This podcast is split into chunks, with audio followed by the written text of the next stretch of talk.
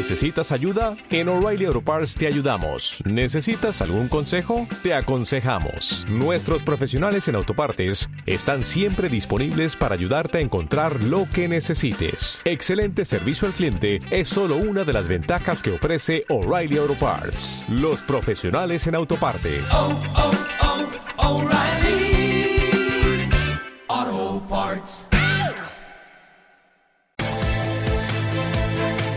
Capital Intereconomía, con Susana Criado. Ramón Forcada es director de análisis de Banquinter. Ramón, ¿qué tal? Buenos días. Hola, buenos días. ¿Qué tal? Hoy mejor, ¿no? Sí, parece que el tono es un poquito mejor después de la sesión de ayer. La verdad es que eh, las, yo creo que es la primera vez en mucho tiempo que tenemos una pequeña alegría en plano político europeo, después de que en Suecia, sorprendentemente el domingo, pues eh, eh, los partidos anti-inmigración, o el partido anti-inmigración, mejor dicho, no eh, pues no haya tenido un resultado tan bueno como el que se temía, ¿no? Y después Italia, la verdad es que los italianos, después de decir un montón de, de cosas eh, contra mercado con respecto a déficit, etcétera, eh, parece que están reconduciendo la situación como hacen siempre y, y, yo creo que esas dos cosas están dando un poquito mejor de tono al mercado, tanto por el lado de los bonos, porque lo de Italia es muy importante para, para unos bonos que vienen de una prima de riesgo de 300 puntos básicos y que, y que afortunadamente pues está estrechando como, como es lógico, está a 227 y yo creo que, sigue hacia 200. Y como por el lado de bolsas, porque lo de Suecia aunque nadie mira a Suecia nunca, yo creo que era muy importante el desenlace. Yo pensé que iba a ser peor, la verdad. Mm, y bueno, y también por lo del Brexit, ¿no? Que parece que sí que anima, que podría haber eh, un acuerdo y no, y no un Brexit duro.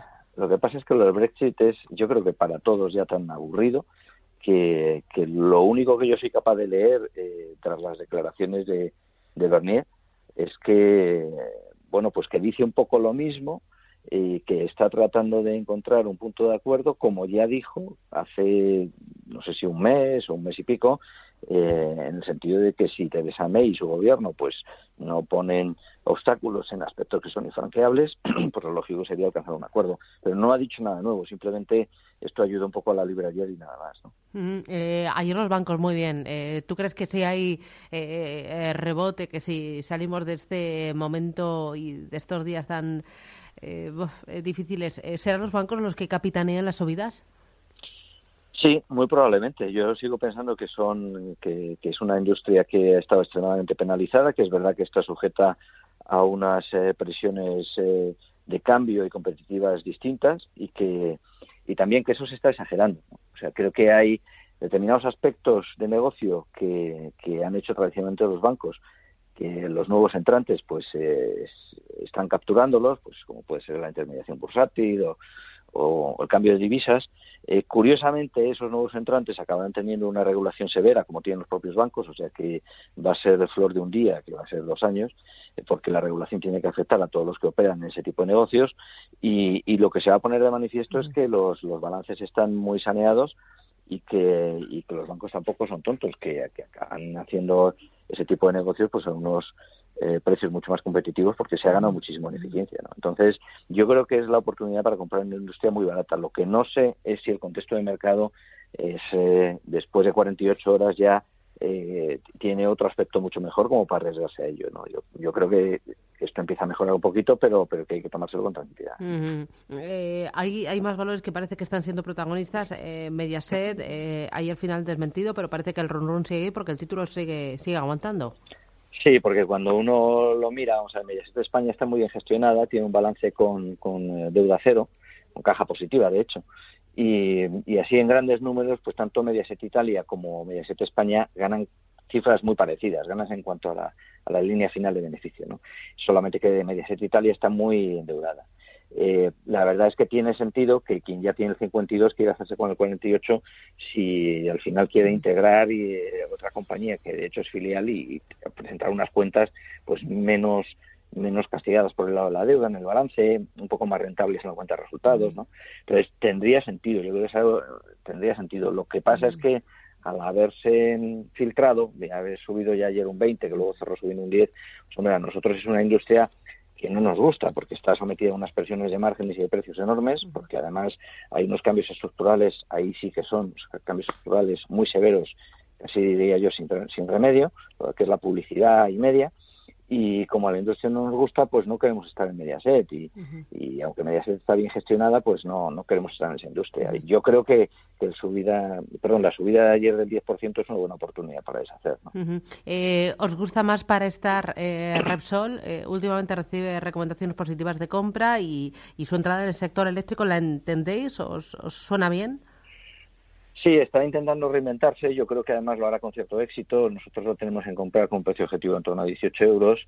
Eh, yo creo que estas noticias que estamos viendo de alguna forma eh, significa avanzar en, en, el plan estratégico de, transformar, de transformarse en un operador eh, en negocios de bajas emisiones. O sea, estratégicamente yo creo que tiene sentido. Me parece coherente. Eh, sin embargo, Repsol pues no es de las compañías que estamos eh, recomendando con más eh, ímpetu, aunque está en comprar eh, por valoración, pero pero no me parece que, que, por el precio del petróleo, etcétera, esto va a llevar tiempo. Esto va a llevar tiempo. Mm. Lo de reconvertirse va a llevar tiempo. Mm. Oye, lo de ArcelorMittal y que mejor su oferta por esa compañía india, esa Steel, eh, hoy vuelve a rebotar. ¿Os gusta la compañía? ¿Os gusta este, esta operación? No, no nos gusta ¿No? el sector, no nos gusta el momento. Eh, la operación no la conocemos bien, eh, no, no lo vemos claro, no, no, no queremos estar en aceleras globales ahora, en un momento en el que además eh, se imponen aranceles eh, para el, eh, el, traslado del producto terminado de unos continentes a otros. ¿no? Entonces está mejor posicionado Cedinox, por ejemplo, eh, y no tanto, no tanto ArcelorMittal. ¿no? Mm, ¿Algo más que veas? Importante. Eh, bueno, yo estoy muy pendiente de lo que haga el bono italiano, porque eso va a condicionar en gran medida lo que pase con las bolsas eh, europeas. Oye, eh, justo veía un sí. informe de Morgan Stanley que recomendaba comprar deuda italiana y vender deuda española. Bueno, que llegan tarde. Esto, lo siento, pero vale. ya que me sacas un competidor, ¿qué te voy a decir? No?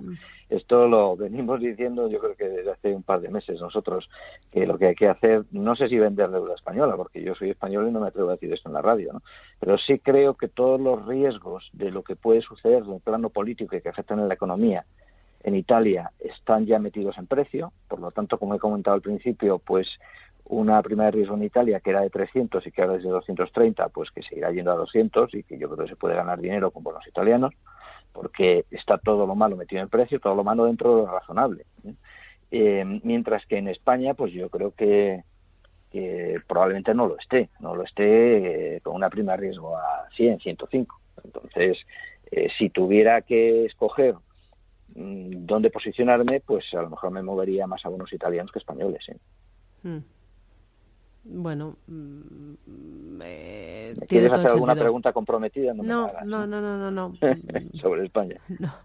No, no, no, eh, no, no, no, sé. ¿Algo más que quieras añadir? Pues que vamos a esperar estos días a ver si mejora un poquito el tono del mercado, que mm. yo creo que estamos en un punto probablemente de evolución a mejor eh, con respecto al tono.